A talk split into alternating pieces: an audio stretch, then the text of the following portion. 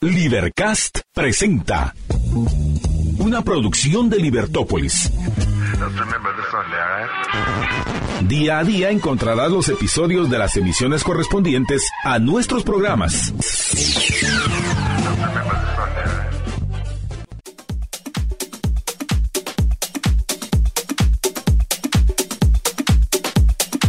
Muy buenas tardes, estimados amantes de la libertad. Estamos aquí un viernes 2 de febrero a las 5 con 3 de la tarde. Eh, yo soy Juan Pablo Álvarez, ya les habíamos anticipado en otros programas, principalmente con Marta de Holanda. Yo soy el que va a estar dirigiendo este programa todos los viernes a las 5 de la tarde, así que espero que como el día de hoy se está comunicando desde su casa, desde su carro o desde cualquier plataforma, ya sea la radio, YouTube, Instagram, donde ya sabe que siempre estamos. Espero que sea de su placer este programa, eh, que le guste mucho, tal vez llegue a cambiar un poquito la dinámica, pero lo empezamos con entusiasmo, principalmente con ganas de poder informar a la población sobre la situación actual política en Guatemala y transmitirle los sucesos más importantes del día de, de, de hoy y del día de la semana principalmente. Y el día de hoy me acompaña un invitado muy especial, Usted si ya me habrá escuchado en otros programas, sabe que yo ya soy economista, pues a los que sabe, a los que no saben, perdón, eh, se los digo ahorita. Y aquí tengo a mi compañero Reinaldo Rodríguez, que es politólogo, así que espero que nos complementemos bastante. Y, y contame, Reinaldo, ¿qué tal? Bueno, pues muy buenas tardes a todos los oyentes. Yo estoy sumamente feliz de estar aquí de nuevo. Anteriormente había estado con Estefan antes, pero nunca había tenido el placer de estar con mi con mi amigo que yo le llamo Masaya, se presenta como Juan Pablo y nunca le he dicho Juan Pablo en, en, en mi vida. sí, sí, sí. Eh, entonces sí, estoy, estoy muy feliz de estar aquí de regreso y de entrar de lleno en las noticias de Guatemala que honestamente, no siendo guatemalteco, me encantan. Entonces... Pero amigos centroamericanos. Pero somos amigos centroamericanos, en efecto. Entonces, pues yo creería, más allá que empezaríamos a hablar ahorita sobre qué está sucediendo en Guatemala, un status quo, un estado de la cuestión. Sí, por supuesto. Y principalmente para eh, que este programa no solo sea únicamente de nosotros, también lo incitamos a usted, Radio Escucha, de que nos pueda estar sintonizando eh, por YouTube principalmente o Facebook y ahí nos puede comentar qué temas son los que usted quiere escuchar aquí en la radio, qué quiere, qué tema quiere que nosotros investiguemos para la próxima semana o qué quiere, cuál tema quiere que comentemos. Usted nos puede estar comunicando eh, como buenos sucesores de, de, los hermanos Juárez, aquí metiéndole con todo. Y también eh, queremos incitar, eh, tal vez ya se había dejado un poquito en el olvido, pero principalmente lo queremos retomar ahorita en, este, en esta nueva sintonía de radio, que es que llame aquí a la cabina de Libertópolis si quiere aportar un mensaje eh, de cuestiones que cree que están pasando aquí en Guatemala. Puede llamarnos si tiene alguna duda o principalmente comentar su parte de, la política, que es lo que nos encanta aquí hablar. Y no solo tiene que estar en el sentido libre, en el sentido liberal o libertario, sino que aquí somos eh, personas que compartimos eh, opiniones críticas de otras ideas. Así que si usted quiere llamar, está más que cordialmente invitado para para comunicarnos con nosotros dos. Y pues le doy el número de cabina que sería el 2308 6888. Es el 2308 6888. Yo pensaría que lo importante es no dejar la libertad inerte y hacer uso de ella, que es lo importante. Para algo está. No se es libre, creo yo, y no sé qué, no sé qué pensaremos más allá si no se hace uso de la libertad. Claro. Entonces, para algo está. Entonces, preferiblemente, llamen, conversen, dialoguen, que nosotros somos todo oído, todos oídos y para eso estamos, para conversar temas difíciles y complicados. Que al final del día nada es divertido si no es complicado, si no cuesta, especialmente estos temas que son los de, de la vida política, los de la vida en la polis, los que nos interesan. Exacto. Muy bien, más allá, entonces yo diría que primero unas cosas un poco, tal vez no tan relevantes, y sin embargo que son de como de que hay que ponerles atención. Seguridad sanitaria en Guatemala. Sí, sí, sí. sí. Yo pensaría, yo hace, hace nada salió esta noticia, creo que salió ayer o anteayer, sobre, bueno, que el gobierno recomendó suspender eventos en algunos lugares del país. En Escuintla, en Reu, en Shela. Y, y, y me parece pues, algo extraño en general que, que, no haya sido una noticia así más masiva. Sí. La enfermedad que se, que se parece que se, se está transmitiendo es la de Guillain-Barré. Y esto va a ir aunado a un tema que vamos a tocar después, pero el problema principal de la seguridad sanitaria en Guatemala creo yo es que el Estado siento que no tiene brazos. ¿Qué pensamos? No llega tan lejos. No, sí, definitivamente. Yo ya lo he mencionado eh, en otros tiempos en cabina que he compartido con ustedes, estimado amante de la libertad, de que realmente si podremos decir de que vivimos en un estado de anarquía, puede ser posible aquí en Guatemala. Vemos un estado realmente sí con bastante presupuesto, pero no presente. Y ser liberal o compartir las ideas de la libertad no significa eh, de forma directa que dejemos de un lado eh, el momento en el que el Estado esté en nuestro día, ¿verdad? En el sentido de seguridad, en el sentido de garantizar derechos como el derecho a la propiedad, en el sentido de salud, en el sentido de justicia, son cuestiones no abarcar un gran campo eh, del Estado como tal, pero sí que esté enfocado principalmente en, en, temas que, bueno, los temas liberales más que todo resaltan en seguridad, justicia y... ¿Y, cuál es y creería yo que ya. Y bueno, de propiedad privada. Que, que, que, vendría aunado al justicia. tema de la justicia. Correcto. Sí. Pero sí, o sea, vemos países principalmente, eh, y lo hablamos eh, en la tarde, eh, democráticamente libres, eh, en un sentido liberal de la palabra, en Europa, como es el caso de Alemania, eh, como es el caso de Suiza, como es el caso de muchos países de la Unión Europea, principalmente países nórdicos, que son los que recalcan más el auge eh, de la libre competencia, del libre mercado, de una economía liberal, que realmente tiene un Estado bastante grande, que aseguran bastantes eh, derechos, como ya lo anteriormente mencionaba, cuáles que no es un atentado en sí a la libertad de las personas. Digamos que el problema principal para tocar los dos temas que estamos hablando, del Estado democrático liberal y el tema de, la seguridad sanitaria aquí en Guatemala, el problema no es tanto si el Estado eh, está o no, creo yo, sino que qué tan eficiente puede llegar a ser cuando el Estado es manco, cuando el Estado no llega. ¿Qué pasa? Que, en la noticia yo leía, eh, más allá, que decía que, que, no se conocen las causas de estas enfermedades y yo me pregunto, ¿se conocerán en el futuro? Yo no creo que el Estado llegue a conocer, no, no tiene uno suficientes finanzas, no tiene para hacer una investigación eh, masiva y que, que no las tiene. Dos, aunque las tuviese, está la gente que lo pueda que pueda investigar las causas de este tema. O sea, este no es un problema solo de la seguridad sanitaria, que, creo que muchas veces se menosprecia ese tema. Eh, sin, es más un tema de qué, qué estado tiene Guatemala. Es decir, ¿cuál es la condición del Estado? Vivimos en un Estado democrático liberal, vivimos en una república, vivimos bajo un Estado. Yo creo que mucha gente en Guatemala no vive bajo el Estado. Sí. Que no significa que, que viva en, la, en el salvajismo. Significa que el Estado nunca llega ahí y nunca va a llegar.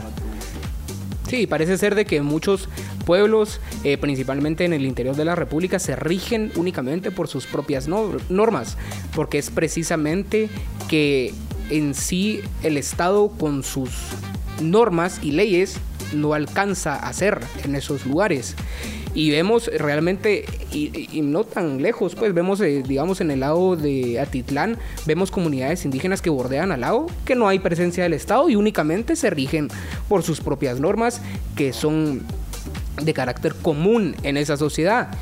Y no, y no me limito solo ahí, sino que hay bastantes eh, lugares en Guatemala que, que se rigen únicamente por sus reglas culturales, ¿verdad? Y quiero recalcar de que Guatemala no goza de un presupuesto pequeño, goza de un presupuesto bastante grande. Y ya lo veíamos en el gobierno de Alejandro Yamatei cuando diputados pedían la palabra para pedir mociones privilegiadas con extensión, con ampliaciones, perdón, presupuestarias, principalmente para el nefasto ministro de, Ministerio de Gobernación. 3 mil millones de quetzales pedían de ampliación presupuestaria, pero realmente yo, eh, querido amante de la libertad, que vivo aquí en la ciudad, en, eh, cerca de Carretera de Salvador, le puedo decir de que se intentó, lo dejo en intentar porque no se terminó y no fue justo lo que se hizo, de que más de 4 kilómetros se intentó reparar de carretera. Le puedo decir de que dos kilómetros y medio quedaron eh, reparados sin división de carriles y el resto de kilómetros solo quitaron el asfalto y lo dejaron así, parece como piedrín, pues. Y es una carretera que miles de personas pasan todos los días para ir a su trabajo, a la ciudad, o gente que también tiene que ir al trabajo, que también es en carretera El Salvador. Pero es, o sea, ahí es donde nos vemos, nos damos cuenta de que será que em, el Estado es justo con 3 mil millones de, de quetzales con ampliación presupuestaria. Ampliación presupuestaria. No es de que sea el presupuesto base en sí del ministerio. Y definitivamente el Estado de Guatemala tiene monopolizado el carácter de manejar impuestos en la ciudad de Guatemala principalmente, bueno, más que todo en el departamento de Guatemala. Y si no lo vemos aquí, es triste ver también la situación del eh, interior de la República. Bueno, yo creo que con ese tema ya podemos entrar al tema de que no hay más dinero para los jubilados, dice Jonathan Mencos. Sí, exactamente. Pues es un tema que, que, a eso quería llegar, hablando sobre la seguridad sanitaria, sobre el tema de, las, estas, de estas epidemias, de cómo llega el Estado ahí, que tal vez para bien o para mal el Estado no llega a la economía informal que será que el 80, 70% de la economía de Guatemala, una cosa así. Eh, Jonathan Menco es parte de eh, Semilla y su, digamos, su programa de gobierno implica un mayor gasto del que se, de que se espera en general. Y el mismo Jonathan Menco dice no hay más dinero. Exacto. Es decir, aquí tenemos un problema, que es una cosa que yo tenía apuntado para hablar, de probabilidad de que pasen las cosas de que pasen las políticas públicas y su factibilidad. cuando se pasan políticas públicas hay que pensar en su viabilidad. Es decir, primero, ¿qué impacto va a tener? ¿Será que van a ser buenos, van a ser malos? Externalidades, que podrá hablar el economista más allá más de eso. Y su factibilidad, ¿va a pasar por el Congreso? ¿Se va a poder aplicar? ¿Tenemos la tecnología?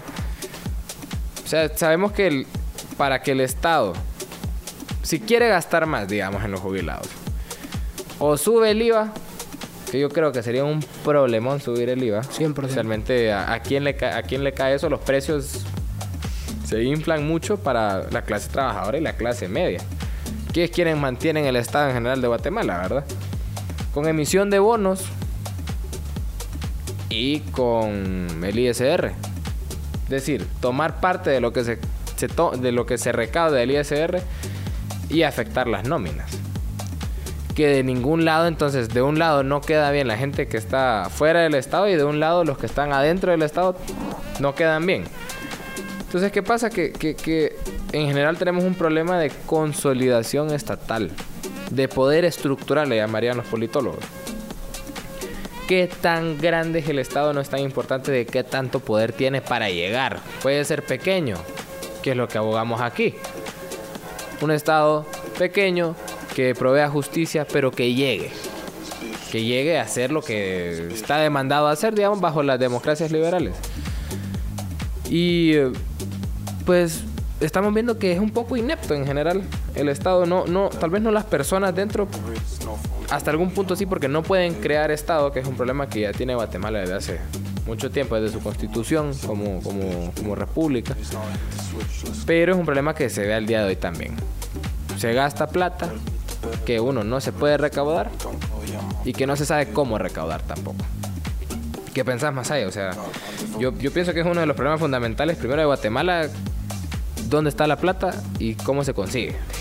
Sí, es un problema realmente que está viviendo eh, el partido Semilla en sí, porque recordemos que Jonathan Mencos dejó el puesto eh, suspendido casi eh, de, su, de ser diputado y puso a una diputada, Olga Parrilla. Pero el problema de Semilla es el prometer tanto sin saber primero. Bueno, son tres cosas. Primero, no saber cómo hacerlo. No saber con quién hacerlo, porque la actitud del partido Semilla y principalmente se mira en el Congreso de la República. Es nefasta porque se quieren liderar solos no se quieren liderar con nadie más mientras su, el presidente de su junta directiva es del partido Cabal con dos secretarios de con un secretario y un vicepresidente de la UNE. Y la tercera es es tanto lo que se prometió que estoy seguro que principalmente el Poder Ejecutivo no sabe ni por dónde empezar. Usted, Radio Escucha, si no, si no está enterado ahorita, el Pleno del Congreso de la República ha celebrado aproximadamente ocho sesiones, cinco sesiones ordinarias, eh, una sesión solemne, que es la del 14 de enero, y dos sesiones de jefe de bloque. Y en la segunda sesión de jefe de bloque es donde llega el exdiputado Jonathan Mencos a decir de que no hay eh, dinero para los jubilados. Mientras que varios diputados ahora eh, de la oposición que anteriormente fueron eh, oficialistas nos dicen hay 100 millones de quetzales que el Ministerio de Finanzas tiene a su disposición para el uso de de situaciones de este tipo. Pero no lo quieren utilizar. No sabemos por qué. Fijo, tienen otros intereses políticos. Pero bueno, así que estimado amante de la libertad, aquí tenemos la primera llamada de este programa. Eh, ahí nos la tiene ya le preparada. Así que buenas tardes, estimado amante de la libertad. Buenas tardes, chicos. Les saluda Lucía de Rodríguez. Escuchamos. Miren qué tema tan importante el que ustedes están tocando con el, brote de William Barré. Proseguimos entonces. No sé si ustedes pudieran ampliar más la información porque ya en bastantes redes Disculpe, lo, único es que no le escuchamos, no le escuchamos lo, lo, del principio. Si nos lo pudiese repetir, por favor, nos dice su nombre también. Gracias, Lucía de Rodríguez les saluda y les decía que qué interesante el tema eh, respecto al cordón sanitario por el William Barré, pero en, en varias redes tenemos comunicación que está causándolo el pollo. Entonces yo quisiera saber si ustedes realmente tienen algo relacionado con este tema, porque sería muy importante por la falta de cultura que nosotros manejamos a nivel nacional, que a través de ustedes pudieran orientarnos si hay más información y así evitar que esto se vuelva pues ya una pandemia como lo vivimos con el COVID, ¿verdad? Pues bueno, muchas gracias por su llamada. Honestamente muy halagado de que haya preguntado por el tema. Eh, pues en general la información es escasa, ese es el punto que queríamos hacer. Que el Estado le cuesta mucho investigar estos temas, no solo por temas de finanzas, pero también porque la mano de obra, digamos, que es muy específica para este tema, no es que no hayan buenos médicos, es que nos hacen falta más, más máquinas, más tecnología, etcétera. Es correcto. Y también mencionar ustedes, eh, pues yo creo que el tema de, la crítica al gobierno, pues la vamos a tener todos. Pero yo creo que también como ciudadanos somos responsables. Yo a veces he tenido que recurrir a los centros de salud por algún trámite y me doy cuenta las colas de las personas que en espera prefieren pagar para tramitar la tarjeta de salud, para trabajar en un restaurante. O sea, nosotros como guatemaltecos somos totalmente responsables de que las situaciones no se cumplan como deben de ser y ahí culpamos todos. Más allá, quisieras vos comentar o comento yo. Dale, dale. Mire, yo estoy de acuerdo con usted que el, eh, hay bastantes problemas, especialmente para las personas que, que, y las personas que más afecta son las personas que trabajan y que viven en el día a día. Esas personas que tienen un crédito porque ocuparon comprar su casa, un crédito para su carro, para pagar la escuela de sus hijos.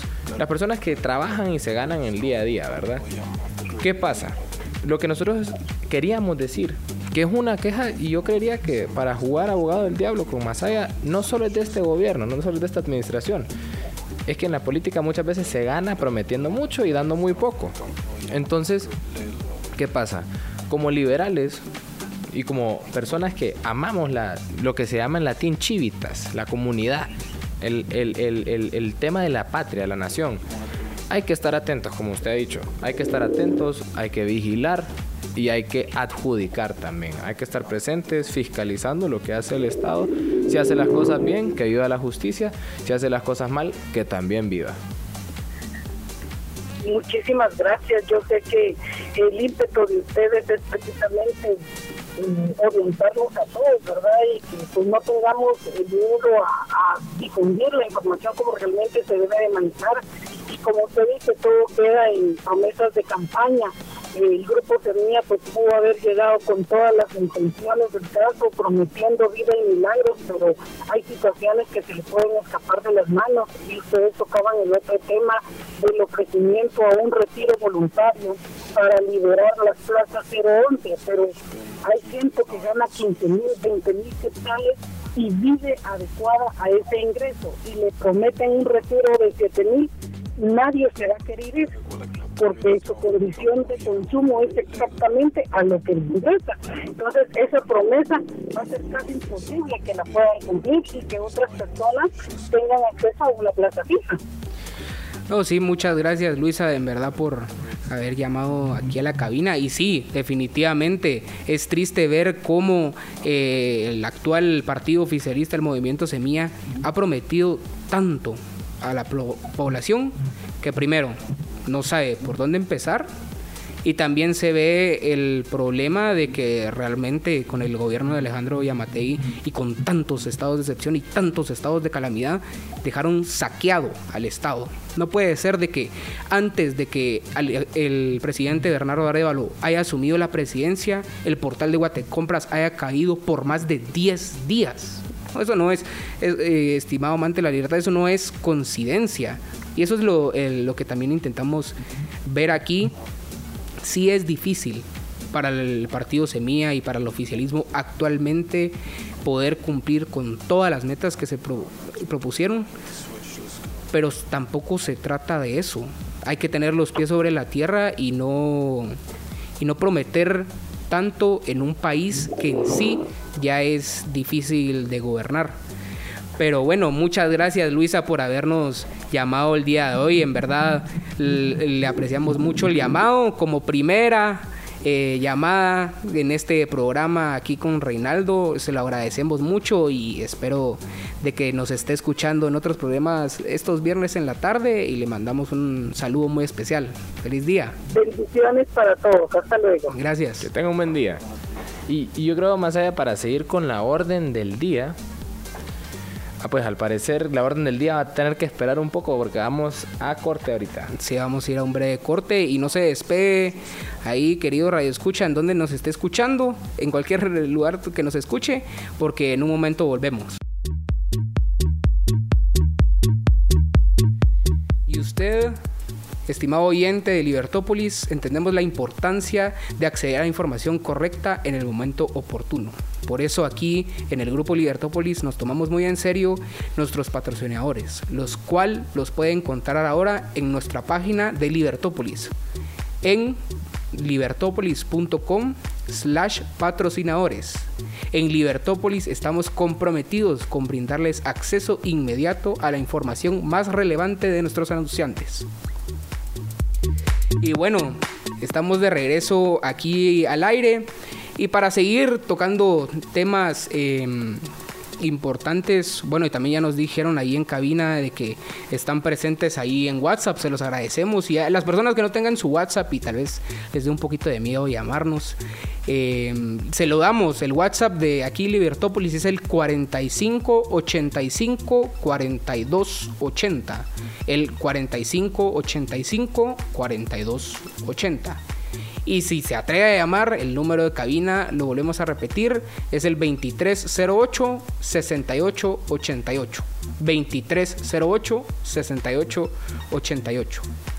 Y bueno, seguimos tocando temas eh, en el Congreso de la República, Reinaldo. Principalmente temas de la quinta sesión y cuarta sesión del, del, del Congreso. Hay muchas cuestiones que resaltar.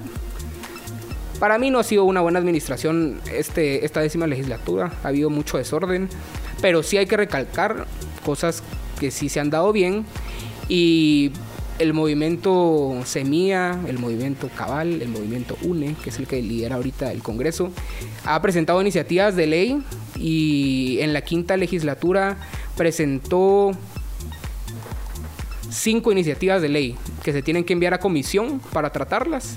Hay diferentes, hay de biodiversidad, de ley del tránsito, también eh, ya se nos están poniendo las pilas ahí, el movimiento Semilla, en cambiar em, la reforma a la ley del, orgánica del Ministerio Público, que precisamente Samuel Pérez, cuando no era diputado, estaba manifestando en frente del Congreso de la República para cambiar la ley y así poder destituir, para no poder destituir a Tel Maldana, porque el movimiento Semilla protegía a ella.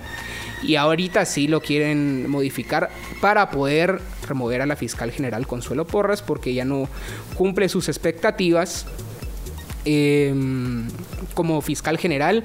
Y luego de seguir con el tema de lo que pasó principalmente en la cuarta sesión. Ah, bueno, también le, recuerdo de que Alan Rodríguez, el expresidente del Congreso, se le otorgó el amparo en donde se ratifica eh, la cancelación del partido Semilla.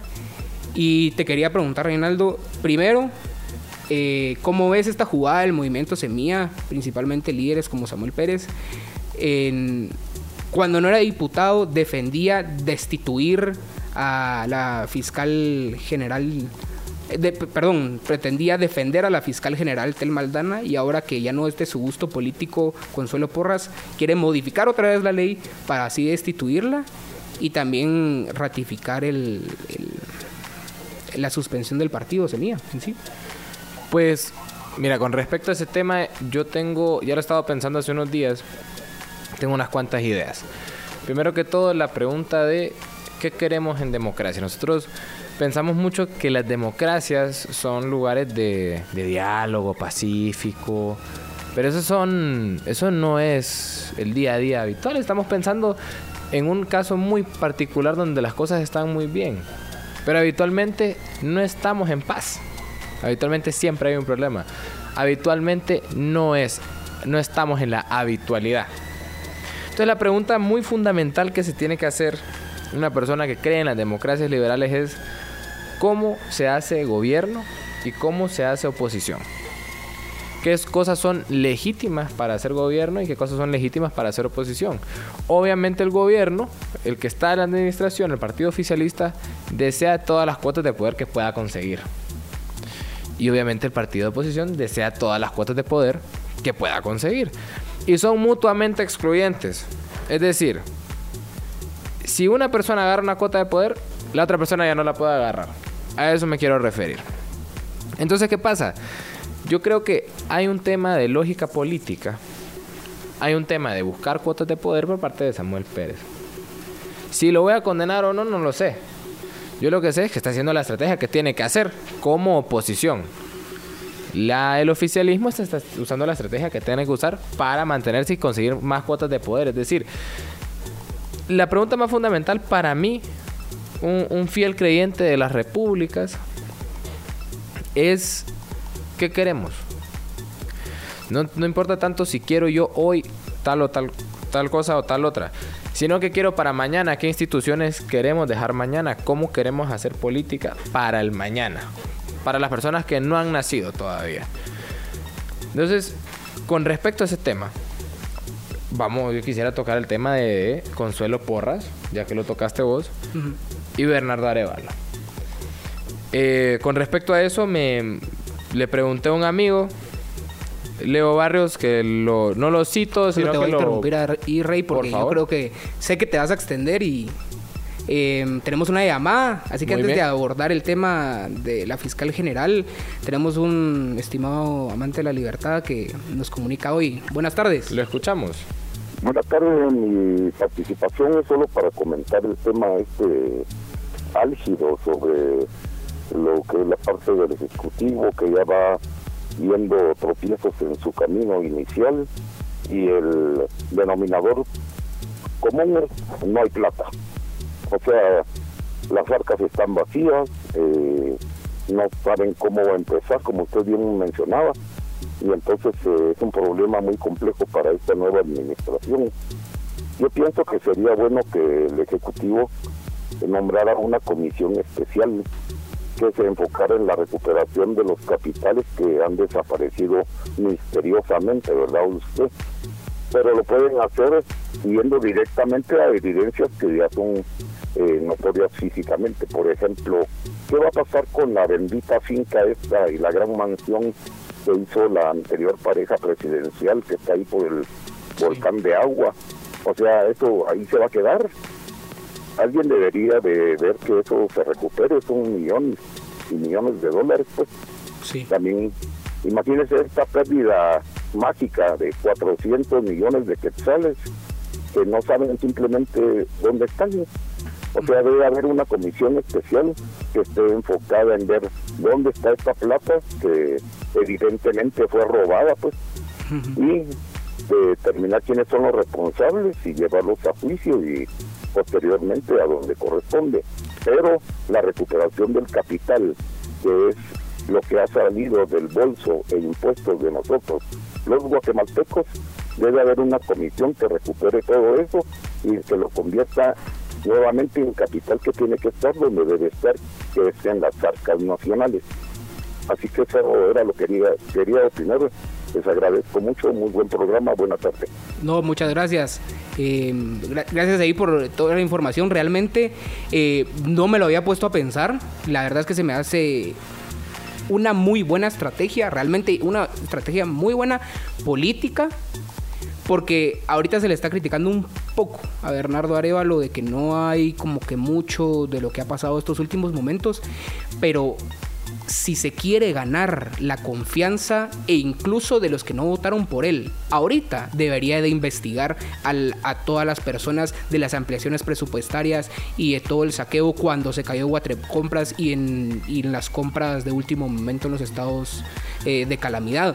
Porque usted como guatemalteco y bueno, y principalmente como guatemalteco responsable, seguramente escuchó el movimiento de dónde está el dinero. Eso fue muy popular en el gobierno de Yamatei.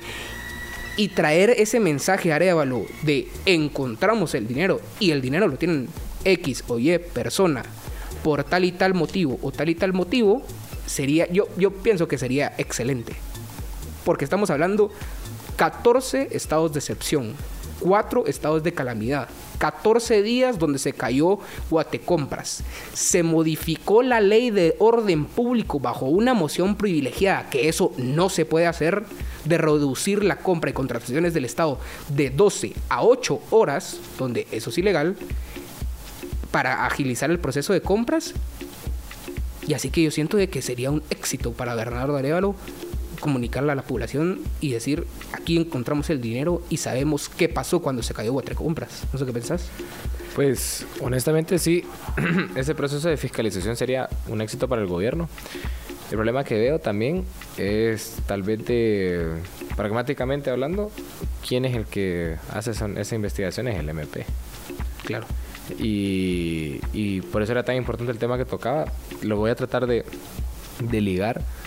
Eh, yo pienso que pues la oposición se puede hacer a través de todo el Estado, de todos los órganos estatales. ¿Por qué? Porque la oposición es, es legítima siempre. Si estás en oposición es porque alguien te votó. Es decir, si hay un 60% de, diputados, no sé cuánto habrá ahorita, habrá un 80%, 70% de diputados que no son del partido oficialista, es porque ese 70% lo votó alguien, pues no salió de la nada. Son oposición, están legítimamente sentados ahí. ¿Y qué es lo que hay que hacer cuando uno es oposición y cuando uno es gobierno? Saber jugar sus cartas. La oposición puede sentarse en cualquier lado del Estado, mientras busquen las cosas justas, que es lo que nosotros creemos. Aquí em, el, problema, el problema más grande es que Consuelo Porras me parece que es parte de la oposición. Creo que no es nada poco evidente tampoco, ¿verdad? 100%. De que, de que, de que causa molestias al partido oficialista. Y entonces, ¿qué sucede? Aquí nos dice, el, problema fundamental que hubo ahorita es un problema de, digamos, hasta de simbolismo de poder, simbolizando dónde está el poder en el Estado. Si Consuelo Porras tiene que ser... Eh, tiene que eh, sentirse obligada a, digamos, llevar las demandas del presidente, que por ley constitucional no, por, no, está, no está obligada, sino que es un órgano autónomo, Em, pero se puede ver que en general hay una buena separación de poderes en ese sentido. Y eso es lo que una persona que ama las repúblicas, ama las democracias liberales, tiene que buscar, ¿verdad? Nos dice Leo Barrios, muy buen amigo mío, que le consulté hoy sobre el tema más que todo jurídico, porque el ordenamiento jurídico no lo conozco muy bien, que pues en el artículo 4, si no me equivoco, de la ley orgánica del Ministerio Público, se, eh, pues lo que nombra específicamente, voy a tratar de parafrasear a Leo, eh, es que el fiscal tiene que estar presente en algunas reuniones con el presidente. Es decir, ahorita que el presidente llamó a Consuelo Porras a una reunión, como que rosa ese borde líquido de lo constitucional e inconstitucional cuándo se puede llamar y cuándo no, porque no queremos que se conjuguen esos dos roles y que se pierda la separación de poderes. Entonces, lo que dice Leo es que es necesario tomar en cuenta que ya que muchas personas han, como lo que decía vos Samuel Pérez, por ejemplo, busca la renuncia del fiscal general bajo el régimen legal, esto es inviable, imposible, digamos, se supone que no se puede. Bueno, modificando la ley orgánica. Solo modificando la ley orgánica.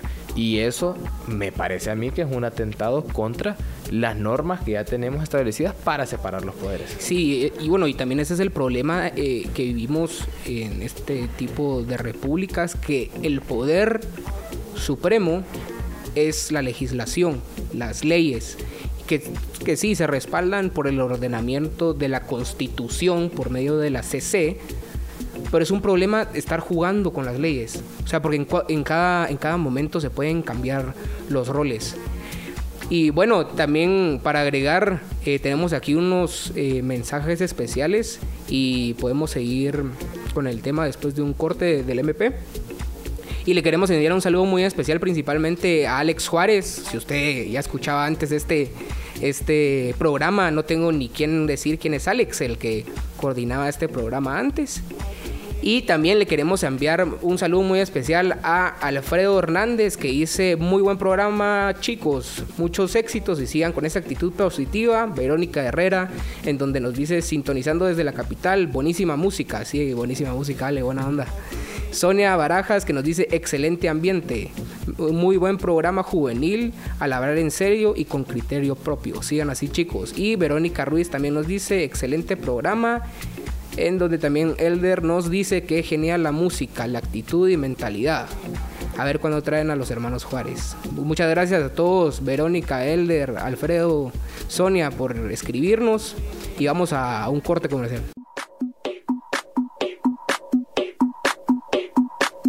Bueno, seguimos aquí en vivo a las 5 y 45 en Libertópolis. Ya sabe, hemos tenido una transmisión muy dinámica, dos llamadas, varios mensajes en WhatsApp, así que síganse comunicando. El número de WhatsApp es 4585-4280 y el de cabina 2308-6888. Y bueno, aquí Reinaldo está manejando el tema de Consuelo Porras eh, relacionado al, al Ministerio Público y Bernardo Arevalo. Pues para concluir el tema, lo que decíamos era que cómo se hace oposición se puede hacer a través de diferentes gentes del Estado, que es oposición legítima, digamos.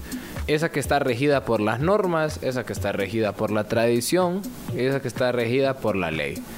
Muy bien. Y eso nos lleva a una pregunta que tal vez la quiero plantear porque en un momento, pero allá quería decir unas cosas antes. Sí, es breve. No, para comunicarle lo que pasó en, en la sesión, en la cuarta sesión del Congreso de la República, la cual se logró al fin. eh, yo que he sintonizado estas cinco sesiones que van de ordinarias del Congreso, les comunico que ha sido muy difícil eh, la extensión de impuestos a la Fundación Ayubi, eh, pero se logró. Ya fue, imagínense, estaba leyendo un comentario en YouTube que, que estamos criticando mucho a Arevalo y al movimiento Semilla porque lleva muy poco tiempo en el Congreso, en el gobierno, perdón. Y realmente ya lleva tiempo para poder sacar decretos y leyes. Y esta ley de extensión de impuestos es el primer decreto que sacan en este 2024. El 31 de enero sacaron el primer decreto, lo cual es bastante tardado. Aunque es difícil cuando las élites no se ponen, cuando las élites, eso dice la, la la teoría, no se pueden poner de acuerdo, porque el problema del Congreso es que las élites no se quieren, uno, poner de acuerdo, y dos, no pueden tampoco, por los diferentes choques que hay, es muy difícil pasar legislación. De que se puede, se puede, pero de que ningún lado ha querido, especialmente los que están arriba, que sería el oficialismo, no han querido negociar, ese es otro tema, ¿verdad? Sí, yo eh, también nos analizábamos antes de venir aquí, vemos dos, dos lugares. La, el oficialismo viejo, que es el partido Vamos, que ahorita está como oposición, de que está viendo ahí cómo puede jugarle a Semilla para que manifieste a la población de que no ha hecho un buen trabajo. Pero también vemos un movimiento Semilla, Cabal, UNE, en donde es muy a la ligera los movimientos que está haciendo, precisamente porque no quiere hacer eh, arreglos políticos dentro del Congreso, que, se- que sí o sí se tienen que dar. O sea, no, no puede ser de que un partido político, como lo hizo Semilla en su momento, diga yo voy a llegar al Congreso y todo lo voy a hacer yo. Eso no se puede. Son 160 diputados los que están ahí en representación de todos los guatemaltecos, más de 20 partidos. O sea, no es, es inviable. Y para también comunicar de que ya hay presidentes de comisiones, 38 comisiones en el Pleno, las cuales solo se nombraron 33 comisiones y cinco se, las cinco más importantes comisiones se dejaron al margen y no se aprobaron porque Semilla los quería eh, llevar como presidente y como no son bancada no pueden llevar la presidencia de la comisión. Y el proceso de solo llevar 33 comisiones es ilegal. O sea, la junta directiva lo que hizo ahorita es ilegal porque va contra eh, la ley orgánica del organismo judicial, eh, que es de poder constitucional. Y también eh, la ley contra las clases pasivas del Estado para los jubilados. Se dio una moción privilegiada para conocerlo en un solo debate y se pagara a los jubilados, pero se alteró, es, pero vino un diputado y dijo de que, no recuerdo su nombre ahorita, pero dijo de que quería llevarlo a diferentes comisiones para que se analizara. Y eso lo único que hace es retrasar el proceso y no conocer esa ley, porque no está conocida por todas las comisiones en ese momento. O sea, la moción privilegiada del diputado de conocerla en un solo debate se echó a perder porque otro diputado dijo que se llevara a otras comisiones. Y bueno, eso fue principalmente lo que pasó en, el Congreso de la República, en la cuarta sesión. Pues bueno, nosotros antes de venir aquí ya habíamos estado haciendo nuestro radio show sin oyentes. Eh, y la pregunta que nos planteábamos en general tiene que ver mucho con este tema de oposición y oficialismo. Y la queríamos comentar con ustedes para que al final del programa se vayan a su casa a platicar entre ustedes, a comentar y a pensar. La pregunta es la siguiente. ¿Hay alguna contradicción fundamental en la idea de la democracia liberal? Ahora lo voy a, digamos, simplificar más para, para explicarlo bien. ¿Qué sucede en las democracias? Se supone que hay libertad de expresión, libertad de prensa, hay muchas libertades con las cuales, digamos, libertades políticas y civiles para que la gente se postule, eh, la gente también corra cargos públicos, o sea, apuntado a cargos públicos. Muy bien. Ahora, ¿qué pasa? Y el problema fundamental que veo yo, la contradicción, es que aquellas personas que con su libertad de expresión, con su libertad de pensamiento, atentan contra las democracias, ¿qué hay que hacer con ellas? ¿Por qué? Porque el ejemplo muy, mucho más, el ejemplo más claro del que hablábamos eran eh, los estados extremistas en la Segunda Guerra Mundial. Y muchos llegaron a través de, bueno, la Alemania llegó a través de, de la democracia, pues Francia, eh, en, perdón, en España se llegó en una guerra civil. Pero igual hubo muchos momentos de democracia cuando se fundan las repúblicas, caen, etc. Lo importante es, la democracia abre la puerta a estas personas que votan el sistema, que votan la democracia, que votan las libertades. ¿Y qué hay que hacer entonces? Más allá, ¿qué pensás? La pregunta de un filósofo que se llama Popper, Karl Popper. ¿Hay que ser tolerantes con los que son intolerantes con la libertad y la democracia? O hay que ser intolerantes con ellos? ¿Se cancelan o se mantienen en la democracia? ¿Qué pensás más allá? Es una pregunta realmente complicada porque todavía existe en el, en el área académica, en el área intelectual, este cuestionamiento. Y para ponerlo así en texto, eh, y principalmente también lo hablábamos, que es de Alemania, en donde la constitución ahorita se norma bajo de que en democracia como sistema que son no puede existir ningún partido con ideas totalitarias. Pero estamos hablando de que se está viviendo en una democracia liberal. Así que es la pregunta de Popper, ¿verdad? ¿Será que no les hacemos caso a aquellos que vienen con ideas totalitarias? o sea, no los dejamos postularse. O si los dejamos postularse, y atientan, atentan perdón, contra el sistema o el status quo que viene siendo el Estado. Entonces la pregunta ahí es, digamos, hasta bicéfala, con dos cabezas. Uno, si la libertad llega hasta algún lado cuando es en comunidad, en chivitas, como decíamos antes, en comunitas. Y si es que llega en algún lado, ¿por qué le llamamos libertad? Entonces, pues yo en realidad una respuesta así muy clara, pues quisiera darles, pero todavía probablemente no tengo la edad ni los libros suficientes en la casa para responderla. Pero quisiéramos que ustedes nos manden mensajes, ustedes lo piensen. Tal vez no hay mucho tiempo para una llamada ahorita, pero que vayan a sus casas a pensarlo. Esas personas, digamos en la oposición en Guatemala que ha habido en muchos, en muchos tiempos históricos, para los que sean mayores lo han visto más. Esas personas que se, se ve que es casi evidente, que atentan contra las democracias, ¿qué hacemos con ellas?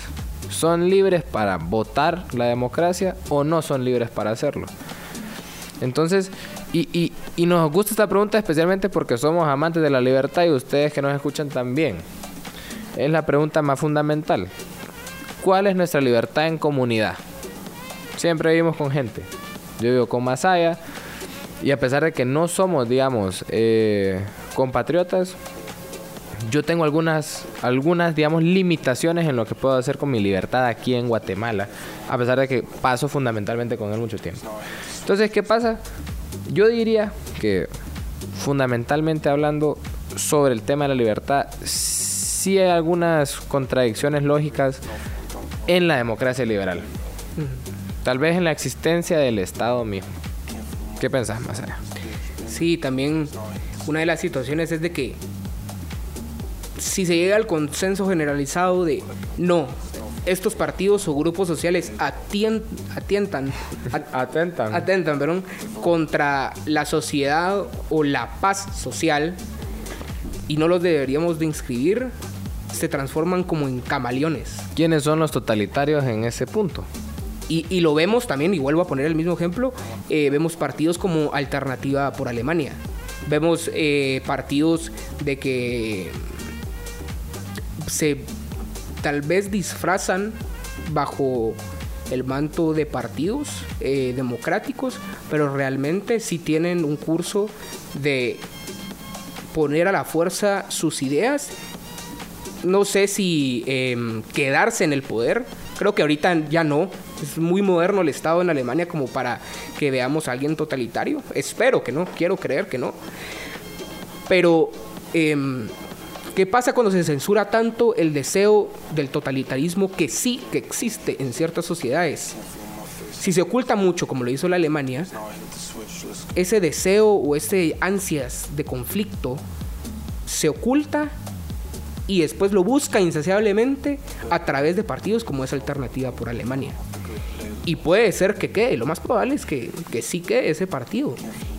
Y adjudico mucho el éxito de Alternativa por Alemania a esa misma censura de diferentes partidos de oposición al éxito de, de este partido político. Yo quisiera trasladarlo a nuestras realidades aquí en Centroamérica, que en general partidos extremistas casi no los vemos, pero sí vemos partidos, sí, la amenaza siempre ha sido constante de tiranos, de dictadores, de caudillos. Somos una tierra de caudillos y siempre lo hemos sido. Entonces, amantes de la libertad, yo les invito a que piensen si qué tenemos que hacer con nuestra libertad en estos casos. Hay que protegernos de los caudillos y salvaguardar la poca república que tenemos. Ustedes, guatemaltecos y yo, hondureños. O habrá que dejarlos correr por también algún, digamos, algún, alguna virtud democrática. Yo creería que, que algunos valores se interponen, así como Muchas veces eh, la justicia se interpone sobre la, la dulzura, por ejemplo, que serán virtudes. Hay algunas cosas que se interponen. Y ya que vivimos en una sociedad con Estado y con democracias, creo que hay que cuidarla por sobre todo. Y el problema es que para tratar de cerrar ya, dice un filósofo, dice Nietzsche, que cuidado cuando vayas a pelear con monstruos, no te conviertas en uno tratando de pelear contra los totalitarios, nos podemos convertir en totalitarios. Bueno, y ya estamos por cerrar este programa. Agradezco mucho a todos los estimados amantes de la libertad que que nos escucharon el día de hoy, que se comunicaron vía WhatsApp, que se atrevieron también a llamar aquí a cabina y también los incitamos a futuros programas a participar más, porque recuerde, todos estamos en política, la palabra apolítico debería de ser poco menos un delito, porque todos estamos en política, la política viene de la polis, que la polis somos todos, somos toda la sociedad. Y los dejo con el mensaje, eh, la síntesis de un mensaje de un economista que es John Stuart Mill, que es un hombre con una creencia, es una fuerza social más formidable que 99 hombres con intereses. Es que feliz noche, estimado amante de la libertad. Muchísimas gracias.